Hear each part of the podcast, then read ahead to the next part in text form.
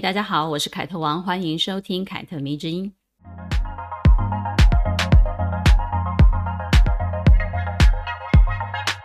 问大家一个问题哦，你喜欢循规蹈矩的人生吗？这个问题哦，你们可以自己回头想一想，不着急，马上有答案。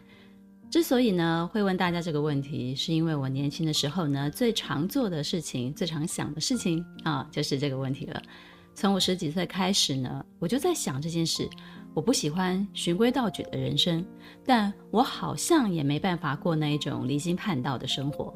我会翘课。也曾经因为看隔壁桌的同学考试不及格，老是被嗯、老师处罚，而把考卷给他看，逼他抄我的考卷，然后帮他作弊。但与此同时呢，我依然想要上台领奖，想要德智体群美都拿第一。我爱我的家人，但是他们的话我从来就不听。我渴望离开家乡，离开家，远离家族的羁绊，过我自己想要的生活。我不会跟我的母亲成为好朋友，也不会跟我的妹妹们成为好朋友。他们就仅仅是我的家人而已，但我爱他们，他们是我最重要的人。进入社会之后呢，我讨厌打卡上班，可以被扣掉全部的年终奖金来作为抗议，并且呢不觉得可惜，却也同时希望自己的工作能力能够得到赏识，老板最好给我加薪。我曾经因为这样不上不下，游走于叛逆与保守之间的态度而感到困惑。所以呢，我特别喜欢跟某些纵情享乐、不三不四的人往来，并且呢，对那些正正经经的人不屑一顾。可是我自己呢，绝对不是那一种可以被称为叛逆或者是堕落的人。相反的，我可能还因为不服输而有着某一种正向的能量。但我实在是疯狂、强烈的嫉妒那些年纪很轻就拥有一切的同龄人，羡慕他们可以为所欲为。至少在我年轻的时候，只要有人因为自己的才华而得到我这个年龄很难拥有的东西，我内心深处某一个黑暗的角落就会抑制不住的去嫉妒他们。这种嫉妒是对自己无能的一种抗议，曾经让我感到非常非常的痛苦。所以，每当有人来问我，他很嫉妒某个人，或者是很羡慕某些人的时候呢，我就特别能够共情他们的心理状态，而且呢，因为能够共情，我不会劝他们什么啊，看开一点啊这种话，安慰他们说啊，你也拥有不错的优点啊这类的话。毕竟我经历过这个时期，我太了解这是一种什么样的心情了。而那些劝人的话，谁不知道啊？啊，道理谁不了解啊？但我当下就是一句也听不进去，我也不想听。我从未将这种嫉妒的情绪表现出来，也从未跟谁提起过。严格来说，这可能是我第一次公开阐述这个问题。哼，我羡慕别人可以用极其任性的方式过日子，而且有超出常人的才华与财富，去支持他过别人眼中淫逸骄奢、烂透了的人生。因为这些都是我渴望却做不到的事情啊。于是呢，我的人生轨迹开始就走向一个这个社会比较能够认同的道路啦。这是我评估过后，我觉得我自己的能力唯一能够做到相对圆满的一个结局。这条路呢，就是普通人会觉得幸福的一种过日子的方式，在某个领域小有名气，自己能赚钱，不愁钱花，做着喜欢的工作，有相爱的人，貌美，而且保养得宜。前一段日子，我问了某人一个问题。我问：如果让你年轻二十岁，并且拥有现在的阅历跟财富，你会不会追求另外一种生活？他没有回答我，可能是他觉得这个问题很蠢吧。但是我觉得我会。不要说年轻二十岁啊，如果有下辈子，我一定不会想要再过一次这个辈子的人生哈，因为这辈子我已经尽力去过了，我觉得一次就够了。而且这些生活当中呢，完全没有让我觉得值得留恋的地方。我没有把这些想法跟他讲，也许是因为怕他会认为，哦，自己对于我来讲是一个没有什么好留恋的人。嗯，是啊，我内心的声音是这样子的：换个人爱吧，你不要再爱我了，不要再重复那些已经尝试过的生活了。当然，也包含那些爱过的人。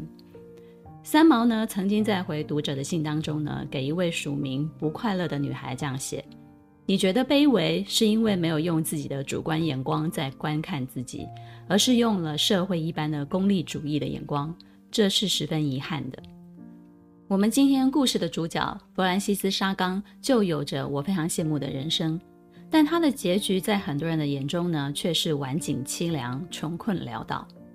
为什么会沦落到这种地步呢？只能说他的人生开篇太精彩了，也太炫目了。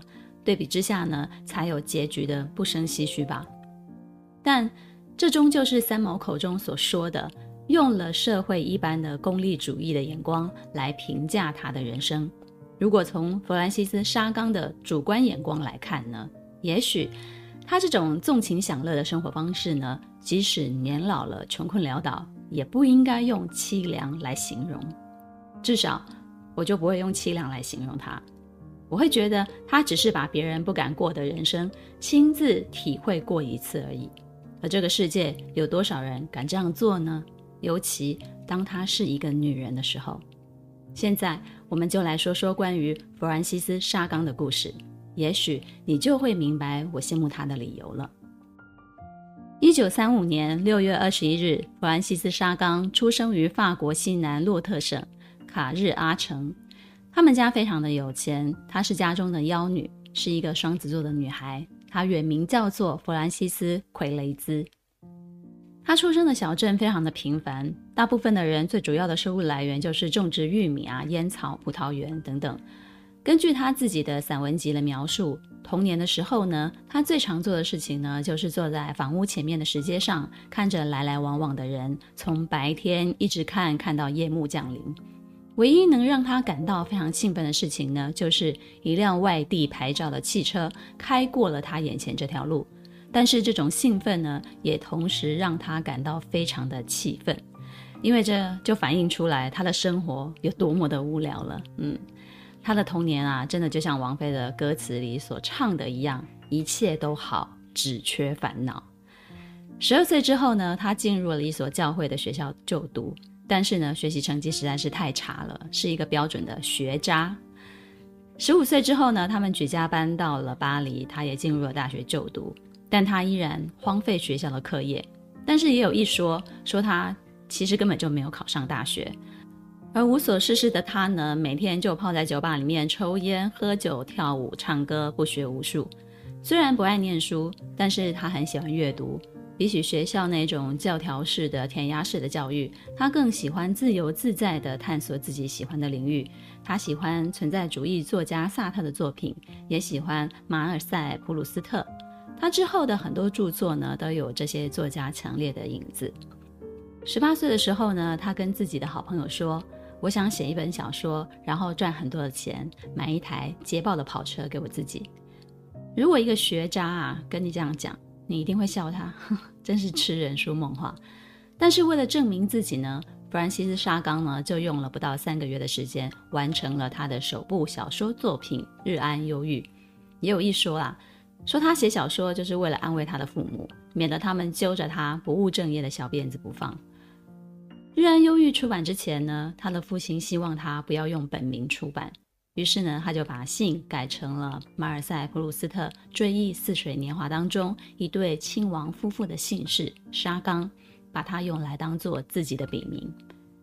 《日安忧郁》上市了之后呢，在法国狂销了八十一万册，英文版呢也登上了《纽约时报》的畅销排行榜。之后呢，更是被翻译成二十二国的语言，全世界就卖了有五百多万册。让十九岁的他年纪轻轻就成了靠写小说致富的一个传奇了。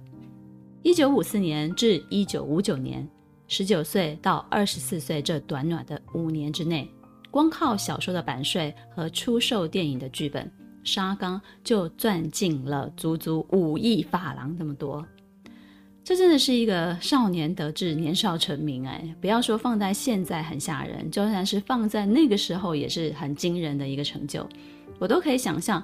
如果放在现代，那么媒体一定会有什么天才少女来形容她，然后就会开始造神啊，把她捧得非常的高哈，捧上神坛，让大家仰慕。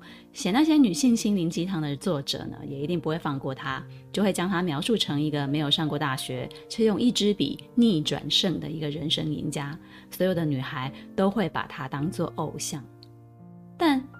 顺遂的人生，那个一切都好，只缺烦恼的人生，是大家所渴望的，并不是沙刚所渴望的。他自己渴望的是什么样的一个生活呢？就像他自己说的，所有漂泊的人生都梦想着平静童年，杜鹃花，正如所有平静的人生都幻想伏特加乐队和醉生梦死。小时候平静无聊的日子真的是过得太多了，过够了。长大以后的沙冈想过的生活就是充满刺激性的。赚钱之后的他呢，先是为自己买了一辆跑车，然后就大肆的挥霍他的青春、才华、名气以及他赚来的钱。跑车、跳舞、抽烟、吸毒、酗酒、赌博，散尽钱财。他把所有的积蓄压在赌桌上，然后真的赢得了八百万的法郎，用这些钱买了一栋房子，把最喜欢的朋友都找来住在一起。挥霍大把大把的光阴，萨冈的生活充满不确定性跟疯狂，就像他的成名作《日暗忧郁》中的女主角瑟西尔的独白那样：“我忘却了死亡的时间，忘却了生命的短暂，忘却了世间美好的感情。我考虑着要过一种卑鄙无耻的生活，这是我的理想。”而沙冈本人呢，就彻底的将这种生活过得淋漓尽致。他很喜欢开快车，喜欢到什么样的程度呢？即使因为开快车而发生过一次严重的车祸，撞破了他的脑袋，痊愈之后呢，他依然死性不改，依然喜欢开快车，完全没有受到车祸的影响。沙冈呢，总是把鞋子脱掉，赤着脚踩在他的油门上，并且呢，他也喜欢跑车，喜欢名车。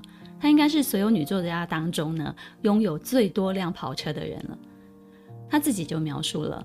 速度能够拉平沿路的梧桐树，拉长扭曲加油站的霓虹灯光，能消除轮胎摩擦地面的尖叫声。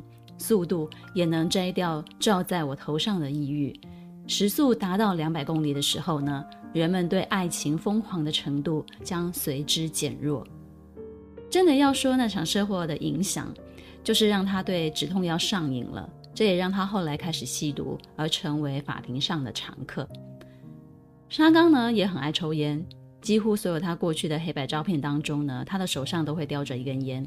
他喝威士忌，而且也喝得很凶，就酗酒嘛。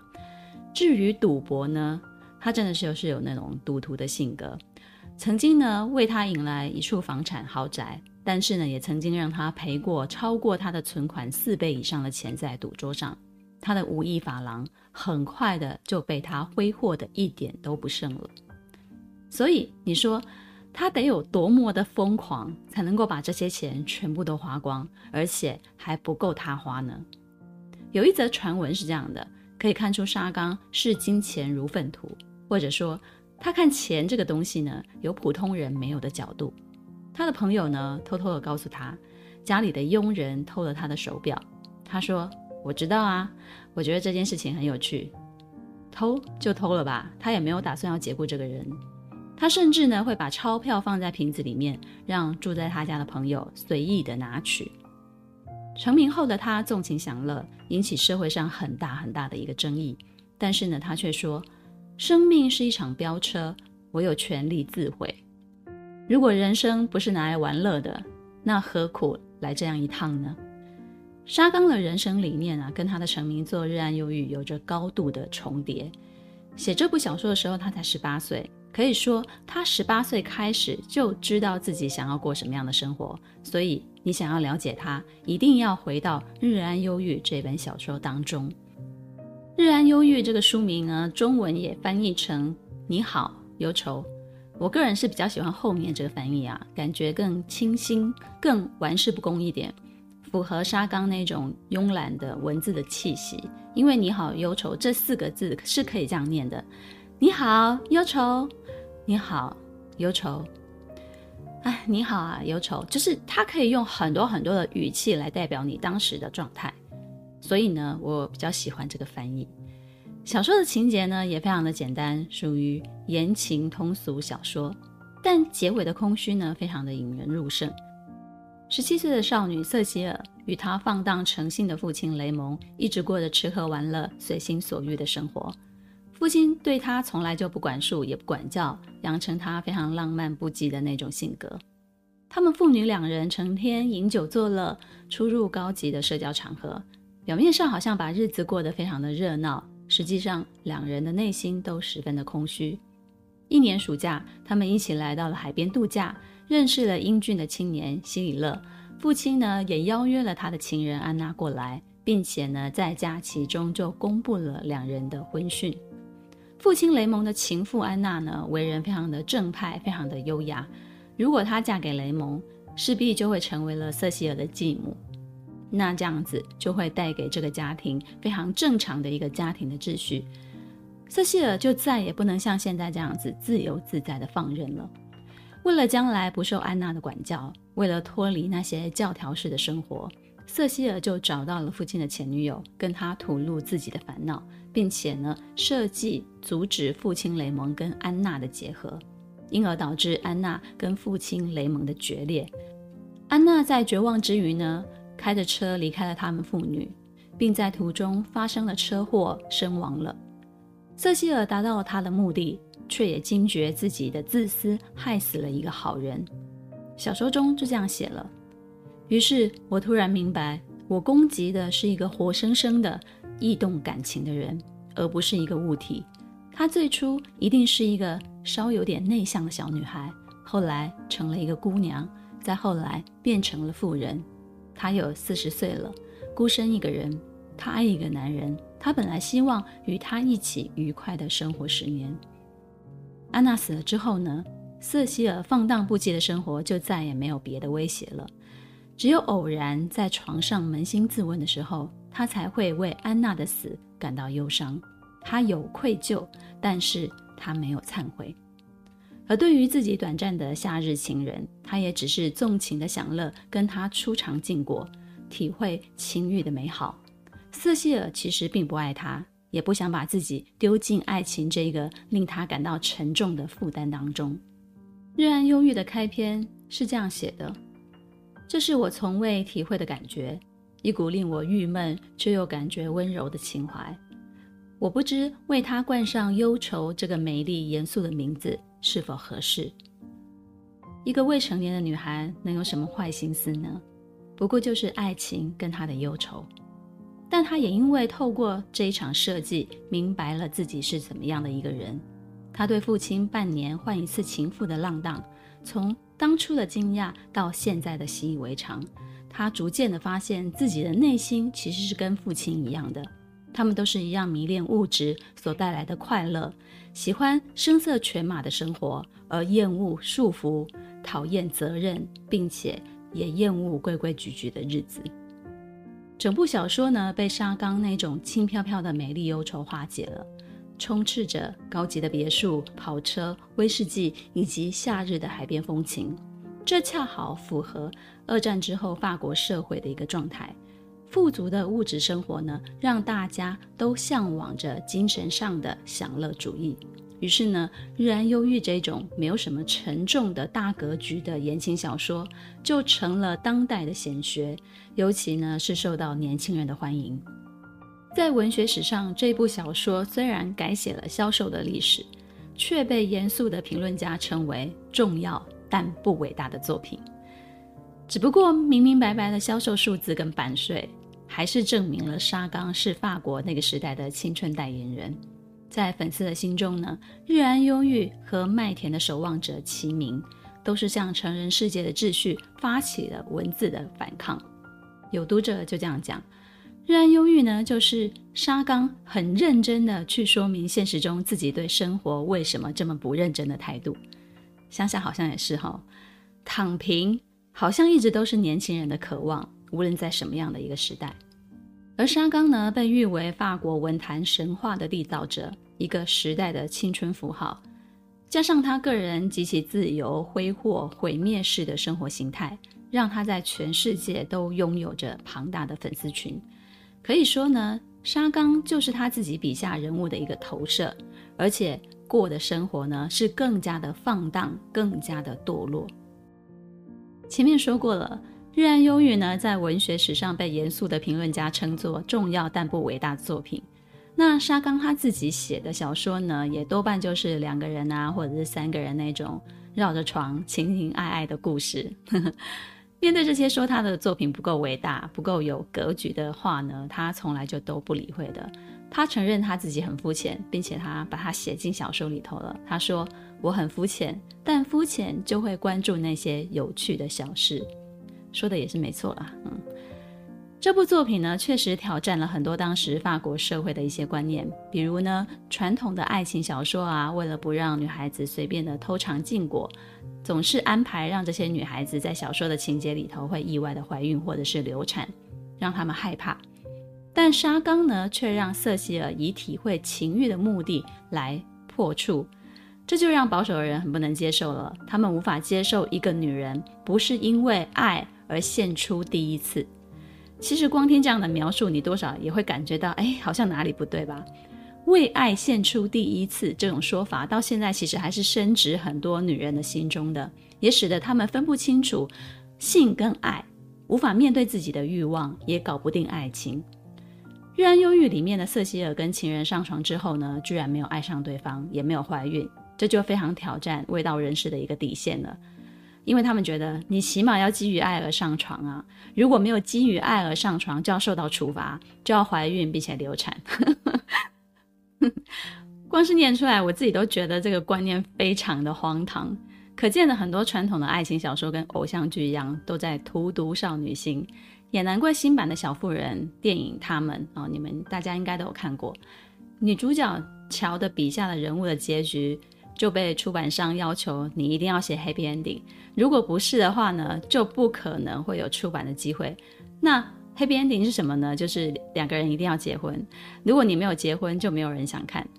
不知道大家看到这段情节的时候，有没有觉得女人对爱情的看法是可以被教育或者是被洗脑的呢？我有，所以我小时候对于爱情的戏码都会打上一个问号，都会存疑啊。沙冈的《日安忧郁》出版的年代呢，是一九五零年代的法国。一九五零年代的法国呢，妇女的地位非常的低下。没有丈夫的允许呢，她们甚至不能够外出工作。而沙冈笔下的女主角呢，却都放荡不羁、大胆自由，跟真实社会的状态呢，直接就来个对冲了。也难怪她会受到年轻人的喜爱了，你说是不是呢？一九九三年的时候呢，沙冈自己就回忆了：“我的运气真的是好极了，因为我长大的时候呢，正好就有了口服避孕药。”我十八岁的那一年呢，整天怕怀孕，怕得要死。但是避孕药出现了，此后的三十年，性爱也就自由了。我成年的时代的那往后的三十年，正是纵情享乐的年代啊！